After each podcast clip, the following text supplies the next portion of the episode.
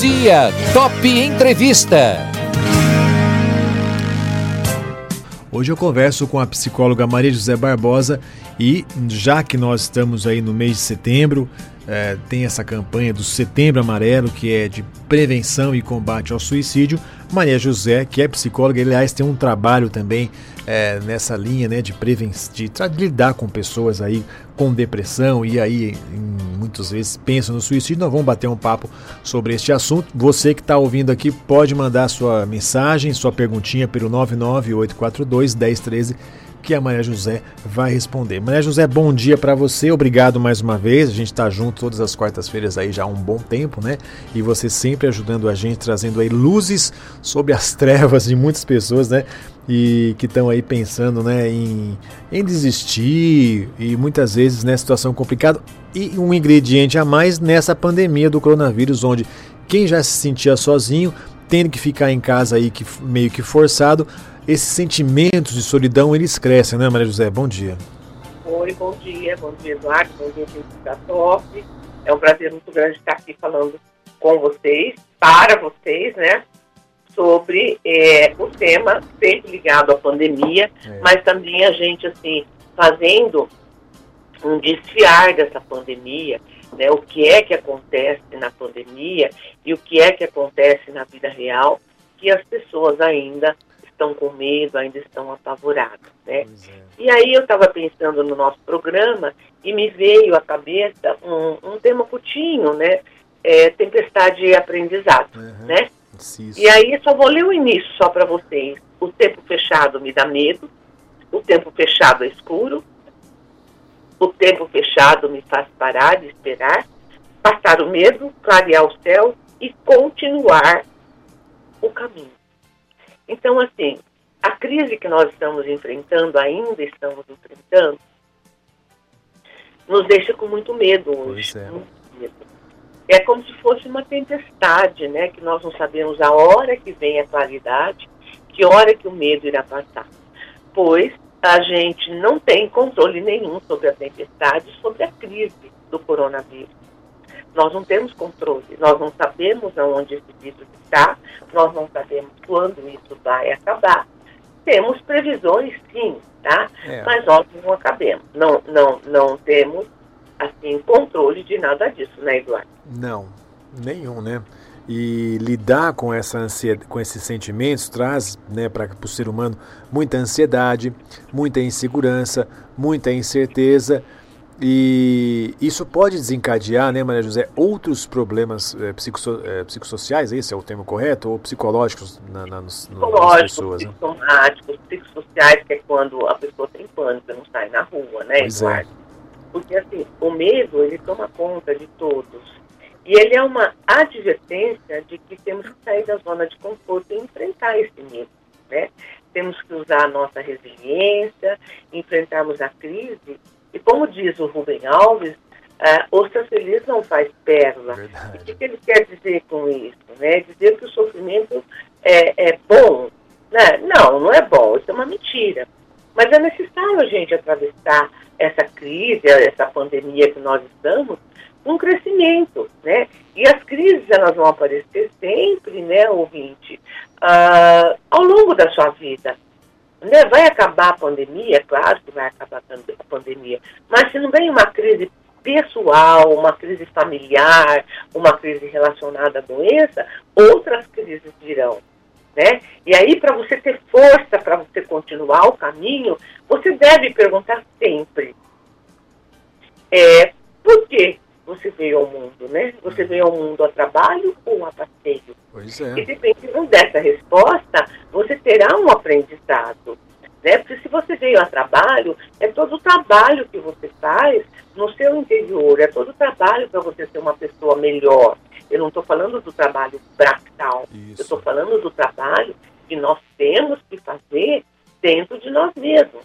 Como se fosse o Hércules, quando ele fez os 12 trabalhos para ser perdoado por Deus, porque ele havia matado a esposa. Né? Então, esses trabalhos que nós temos na nossa vida é, são trabalhos que nós estamos agora colocando em, colocando em prática na pandemia, que é o trabalho da resiliência, é o trabalho de aceitarmos, que é o trabalho de nos cuidarmos, que é o trabalho de ficarmos em casa, que é o trabalho de, de se relacionar mais com a gente mesmo e com as pessoas que estão convivendo com a gente dentro de casa. Então, tudo isso é, faz parte, é necessário para o nosso crescimento,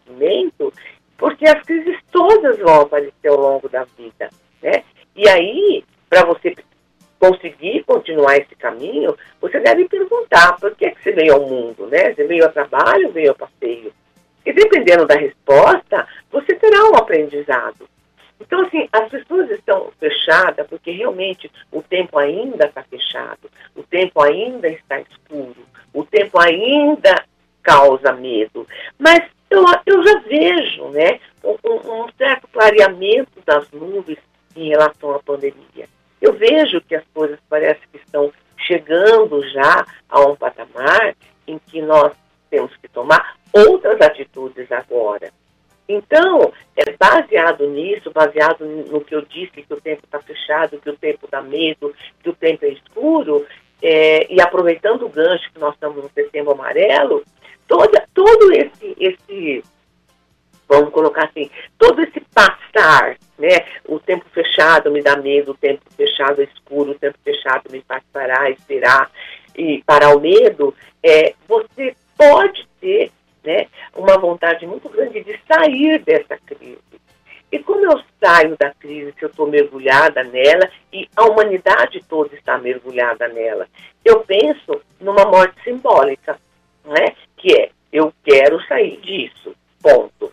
Mas também eu tenho ouvido falar, Eduardo, que tem muitas pessoas num estado emocional tão alterado que elas pensam sim no suicídio, né? E o suicídio é uma coisa que normalmente tanto as famílias é, quanto pais e mães, quando é o caso de adolescentes, eles jogam isso embaixo do tapete. Pois é, é. Eles, eles não acreditam. Eles não acreditam, Eduardo, não acreditam, né? E aí, quando eu fiz o texto, que eu vi que é um texto pesado, né, o tempo fechado, o tempo escuro, é como as pessoas que estão com depressão hoje estão se sentindo.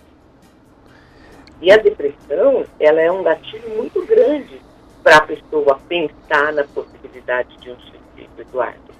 É um gatilho muito grande, né? E aí, é, eu, eu sinto que a pandemia, ela trouxe, além de trazer o medo do próprio vírus, o medo que a pessoa está de se contaminar, o medo que ela está de morrer, o medo que ela está de perder um ente querido, isso faz com que ela sinta que a vida dela está um verdadeiro caos, está uhum. Tá um verdadeiro inferno. E aí, para sair disso, ela pensa assim na morte, no morrer.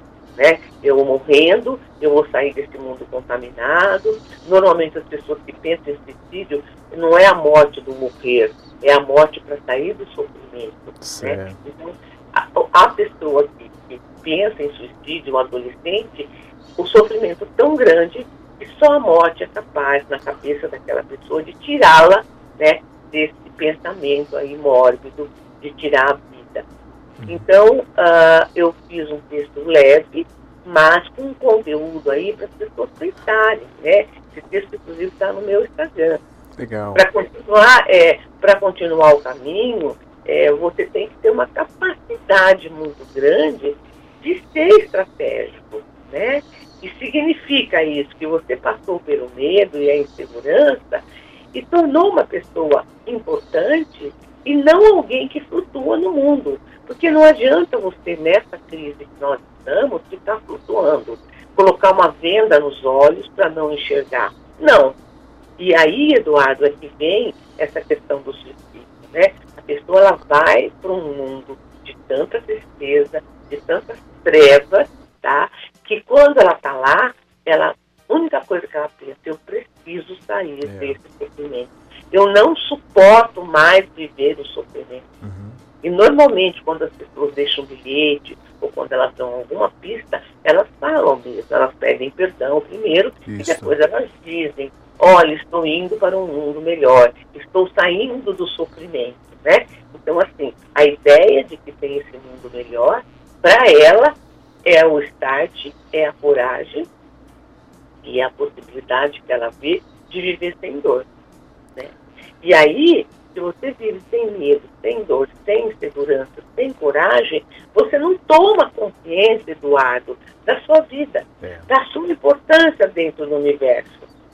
Entendeu? E aí você realmente pensa nessa questão de tirar a sua vida e de sair desse inferno, porque é o que eles estão falando, né? Sim, é. Mesmo assim, é, eu, eu ouço muito e as pessoas dizem, isso é um inferno, quando é que vai acabar isso? Eu não aguento mais ficar preso, eu não aguento mais ficar triste, eu não aguento mais ficar com medo, né? Então, assim, o Setembro Amarelo veio num momento muito, mas muito positivo, né? Para que a gente fale um pouco mais, através da crise que nós estamos vivenciando, porque nós falamos o ano passado, mas nós não tínhamos uma crise como Não, é verdade. Uhum. Né? Então hoje a gente fala disso e a pessoa está sentindo isso, ela está sentindo, né? E aí o que eu digo, a resiliência, gente, né? É, não tenha medo, saia da zona de conforto para uma vida melhor. O caos ele é necessário, a escuridão é necessária, o tempo fechado é necessário. Para quê? Para que venha o tempo claro, tudo se abra você tenha uma visão mais objetiva, uma visão mais resiliente, mais solidária com você mesmo, e você não precisa morrer para passar por isso. Maria José, é, esse é um assunto tão sério. Tem aqui um dado da Associação Brasileira de Psiquiatria que são registrados cerca de 12 mil suicídios todos os anos no Brasil, o que dá uma média de 32 por dia. Tá? 96% desses casos de suicídio estão relacionados a transtornos mentais, como depressão, transtorno bipolar e até abuso de substâncias. Então é um número, é um número assustador, né? Se você imaginar isso, 12 mil é, pessoas que se suicidam no Brasil, tá? Então aí, lógico que você divide né, esse número por 360 vai dar esse 32 por dia. É um número alto. E há quem diga, Maria José, que não é muito bom falar sobre esse assunto na TV ou no rádio, expor, porque isso incentiva, incentivaria as pessoas que já estão nesse estágio que você está definindo, né, a falar, ah, então o caminho é esse mesmo. Eu acredito que não, né, Maria José? A gente tem que alertar, até para que essas pessoas que estão numa situação como essa sintam-se é. O caminho não é a morte. O caminho, existe outros caminhos além da morte, né? O caminho é a vida. Né? Rede de apoio é uma coisa muito importante, né? É, acho que você também compartilha dessa ideia que é um assunto que a gente deve discutir sim e de peito aberto, não é? É, o, o, o Eduardo, o ser humano, ele, ele tem uma mania muito grande, né? Ele ele parece o, o suricate, é aquele bichinho que vive é, na, na, na, África, né? né? Ele está sempre alerta, sempre alerta, sempre alerta. Quando ele vê que a coisa vai pegar, ele vai pro buraco e não sai mais, né? É. Então, assim, as pessoas, elas é, ainda é muito tabu você falar sobre o suicídio, uhum. porque algumas vertentes acham que nós aqui que estamos falando do suicídio, a gente pode estar ajudando alguém lá em casa é. a a provocar esse suicídio, a cometer esse suicídio, né? Eu tenho uma visão muito diferente disso. Nós precisamos falar sobre a tempestade, sobre o suicídio, porque isso dá para a pessoa uma possibilidade de pensar. Uhum. Porque, Eduardo, a pessoa que, que tem, né, essa, essa, essa, não digo tendência, mas essa vontade de se suicidar, ela normalmente não avisa, ela não fala, uhum. ela manda às vezes alguns recados através do Facebook, é. ou alguma carta que ela escreve, é, mas ela não tem coragem de falar com isso com a mãe, ou com o pai, ou com o irmão, e às vezes as pessoas banalizam, né? Então tem sempre aquele, aquele, aquele uh, dizer de que, ah, quem fala não faz. Uhum, né? Então nem liga. Isso aí, você está fazendo isso para aparecer. Você está querendo me causar. Entendeu? Então as pessoas não dão o devido valor à dor desse ser humano. Elas não dão, elas banalizam. E aí, quando acontece, vem a culpa, né? Vem a culpa. Pois Por que é. é que eu não conversei? Por que é que eu não falei? O que eu estou tentando falar aqui hoje é que é, as pessoas, quando elas estão num processo de depressão muito profundo, elas têm sim uma função muito grande para a morte.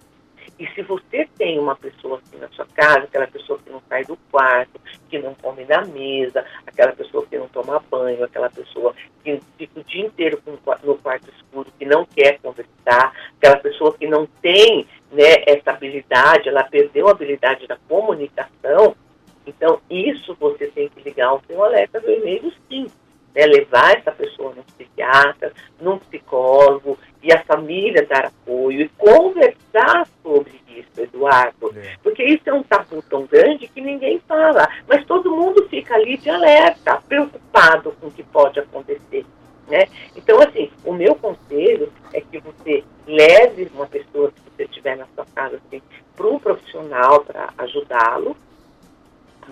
você também se oriente com outro profissional, leva no profissional é, da medicação, que é o psiquiatra, no, no profissional que vai cuidar da alma dessa pessoa, que é o psicólogo, mas que a família também fizesse uma orientação como que ela trabalha, como que ela trata Isso, uma é. pessoa né, que ela vê que está indo embora, que está se fechando cada vez mais. É, e a família às vezes não tem coragem, porque se sente tão culpada e acha que vai chegar no psicólogo, no psiquiatra, e, e, e que esses é. profissionais vão vão acusá-lo, né? Uhum. Mas você não viu, mas como que chegou até esse ponto? Não, o nosso papel é de acolhimento é de acolhimento, né? Então, assim, para as pessoas que têm alguém em casa, para as pessoas que têm desconfiança, é, procure um profissional, procure ajuda, né? Hoje tem os centros de saúde, os UPAs, que têm um atendimento né, dentro daquilo que eles podem, muito legal para estar tá mostrando o caminho para aquela família mostrando. O que não pode é a família colocar, além da máscara, um, uma viseira para não enxergar o problema, porque dá trabalho. É.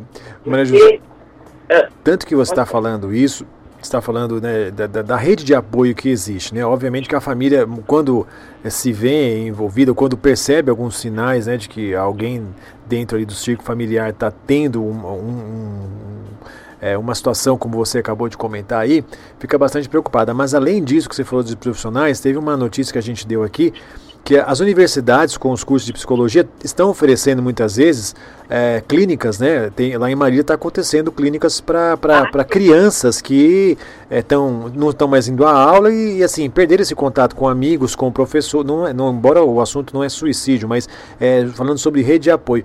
Ah, e aqui em Bauru a gente tem pelo menos três universidades que têm curso de psicologia, né? É, duas delas eu sei que tem clínicas. Então é, é, importante também procurar essa rede de apoio, né, Maria José? E a família também, é, e a rede básica de saúde também tem. Fala assim, ah, eu não tenho um plano de saúde, não consigo ir no, no psicólogo ou no psiquiatra. Mas a rede básica de saúde tem isso. Ah, as universidades aqui em Bauru e da nossa região também tem isso. Então, quer dizer, é um pouquinho também de interesse né, da, da, dos é. familiares em buscar. E outra coisa, sem falar que você tem aí o Google, você tem o YouTube, você clica lá como lidar com a depressão ou como lidar com o quadro de, de, de transtorno. Você tem um monte de profissionais falando sobre isso, né, Maria José? É, e nós temos um E aqui um também na rádio, né? É, nós temos um grupo em Bauru, né, que você ajudou muito, que é o SOS Mães de Adolescentes que se Mutilam, que é uma coisa que eu quero falar na semana que vem, sobre os sintomas, Isso, sobre uh -huh. os sinais, né? E que elas podem estar ligando e está orientando. A gente só não está com as, com as reuniões presenciais hoje, porque está muito difícil com essa história da pandemia. E eu acho que online esse trabalho é um pouco mais difícil, uhum. né? Porque você não está em contato direto com aquela dor. Então a gente está esperando aí ter uma brecha para começarmos retornarmos certo. esse grupo de apoio a mães que os filhos se mutilam e às vezes eles nem sabem que os filhos estão se mutilando e a mutilação é um caminho para a morte. Sim, eu falo isso com toda, com toda sabedoria, toda certeza, que eu tenho lidado muito com adolescentes, né, Eduardo? Uhum. E, e que as pessoas, mesmo que ele não tenha ninguém na sua casa, mas tem um vizinho ou tem uma amiga, né? Que normalmente o adolescente fala muito para amiga, é. que a amiga comunique os pais sobre o que esse adolescente está pensando, sobre o que ele está arquitetando, né? Porque aí tem como entrar os grupos de apoio, entrar, entrar os profissionais da área e ajudar esse adolescente a dar um novo olhar para a vida dele, né, Eduardo? Sim, e que o caminho não é. é existem vários, como eu digo, né? Para você ir da, de São Paulo até Santos, até o litoral, você não tem somente a, a Anchieta ou a, ou a ou a, rodovia Imigrantes, você tem outros caminhos, você tem trem, você pode atravessar a, ali a mata, você tem outros caminhos, você pode ir de helicóptero, quer dizer, não, a, a, a morte não é a única solução, existem outros caminhos e, e, aí a gente precisa estar tá muito atento com relação a isso. Deixa eu só fazer o registro aqui de duas pessoas. A Glória lá de Aras disse que adora suas entrevistas, que elas são super esclarecedoras. Ela mandou um áudio, eu estava ouvindo aqui agora antes, né? Dizendo que está gostando muito e que não perde nenhum programa de quarta-feira porque você traz aí assuntos muito importantes. A Laurinha aqui de Bauru disse que as entrevistas com a Maria José são aí instrutivas e com certeza vai ajudar muitas pessoas que estão aí com esse pensamento né, de suicídio e que não têm a capacidade de ver o mundo, que há situações é, que são piores de, de cadeira. Esse alerta da Maria José, creio que terá um resultado positivo em muitos que talvez tenham essa triste ideia de ver que a vida é o presente que Deus nos deu. É isso mesmo, né, Maria José? É Laura. Obrigada, Laura, muito obrigada. É isso mesmo, o Eduardo. E, e assim, né, ah, como você disse, tem vários caminhos. Mas quando a pessoa está tomada né, por, por, esse, por essa doença, por, por, essa ideia, ela não vê os caminhos, viu, Eduardo? Pois é. Ela não vê. É o, cam o único caminho que ela vê é o caminho do encontro com a morte. Né? Então, assim, é muito perigoso. Nós estamos num momento muito difícil em que existe uma crise hoje de pano de fundo aí muito importante, né? Existe um sofrimento das pessoas e a nossa preocupação em setembro amarelo é justamente né, eu voltar lá no, no artigo que eu escrevi sobre os girassóis, né? Os girassóis eles Sim, procuram sempre o, o sol. sol. E as pessoas que estão dentro de um processo é, de morte, de depressão muito profundo, elas não enxergam o sol, Eduardo, porque elas estão de olhos fechados para tudo que ilumina, né? Porque tudo que ilumina aparece. E como ela não quer que ilumina isso, porque ela sente muita dor, e ela não quer que ilumine porque ela não quer outro caminho, então eu acho que o programa como que a gente está fazendo, né? Eu quero fazer um outro programa sobre é, as características, né, de, do, do adolescente, do adulto quando tem suicídio. Eu acho que aí nós vamos mostrar para eles a luz, né? E, e eles vão enxergar essa luz, uma possibilidade de não ter medo, sair desse caminho e tomar um outro caminho e continuar né, o caminho dele, porque todo mundo tem um caminho que tem que continuar. É. Não adianta você parar e dizer eu vou me matar porque eu não quero continuar o caminho. Não, você, mesmo que você se mate, espero que tenha um outro caminho que você vai ter que seguir, você vai ter que estar tá aí trilhando, né? Então é muito complexo, é muito dolorido, é muito delicado. Nós, profissionais da saúde, temos que ter muito tato, muito respeito por uma pessoa que está uhum. pensando em suicídio, né? muito respeito pela família, porque é algo que está acontecendo sim. É que a gente, às vezes, fica dentro da, da, da ostra, né, como diz o Rinaldo, é. e não quer sofrimento, não quer ver, não quer enxergar e não quer ajudar, né, Eduardo? As pessoas sempre falam, ah, mas ela sempre foi assim, é ela sempre foi muito depressiva, ah, deixa ela, ela é assim mesmo, né? Então, assim, esse, né, esse comportamento do ser humano de não querer enxergar o outro, né, como se fosse irmão, que é uma coisa que eu falo sempre aqui, como, como fazendo parte dessa grande família, e tentar ir ao encontro para dar uma ajuda, né, esse egoísmo ainda impera, impera muito, e na crise da pandemia, esse egoísmo, esse medo do outro, esse medo de encostar, medo de conversar, medo de se tocar o cotovelo, está sendo assim aterrorizador, né? Então hoje parece que a resiliência mesmo das pessoas de enfrentar isso e ter capacidade para ajudar o outro, né? É, principalmente quando é uma pessoa que está nesse né, nesse patamar. Porque, Eduardo, ajudar no sentido de você levar leite, pão, é. levar uma cesta básica, não é que eu desmereço, mas é mais fácil. É você compra, vai lá e entrega. Né? Agora, você conversar com uma pessoa que está depressiva, que está triste, que está em sofrimento psicológico, é difícil. A pessoa fala, ah, eu não tenho saco, ah, eu não sei o que eu é. falo, Ah, ele tem que entender que tem que ir num shopping e que a vida não é assim, isso é falta de serviço, isso é falta do que fazer. É. Então, essa, é, essa banalização que as pessoas fazem em relação a uma pessoa que está nesse sofrimento psicológico é muito ruim. E agora, então, na pandemia, nunca que ela vai sair da casa dela para ir na casa de uma pessoa, dar um socorro desse, porque ela tem medo da contaminação. Mais né? é. E mais ainda da contaminação de sair de lá triste. Porque tem pessoas que falam assim, ah, quando eu falo com pessoa que está assim, eu saio pior ainda, então eu prefiro nem ir. É. Né? Então aí, assim, é, a solidariedade de novo, né, que é uma coisa que eu falo muito, eu acho que essa solidariedade no sentido de dar, de, de, de dar comida, de dar as coisas, eu acho que sim, foi muito legal, startou muito. Nós nunca fomos tão solidários como estamos sendo. Mas ainda essa solidariedade de você dividir com o outro o seu sofrimento e ele o sofrimento dele com você, o ser humano está muito despreparado. Ele não quer, não quer olhar, tem medo de olhar, né? E não tem ainda esse coração preparado para pelo menos mostrar para o outro estou aqui. Posso não fazer nada por você, mas eu estou aqui, né? Só isso já é uma grande ajuda para quem está nesse momento de tantas trevas, Eduardo.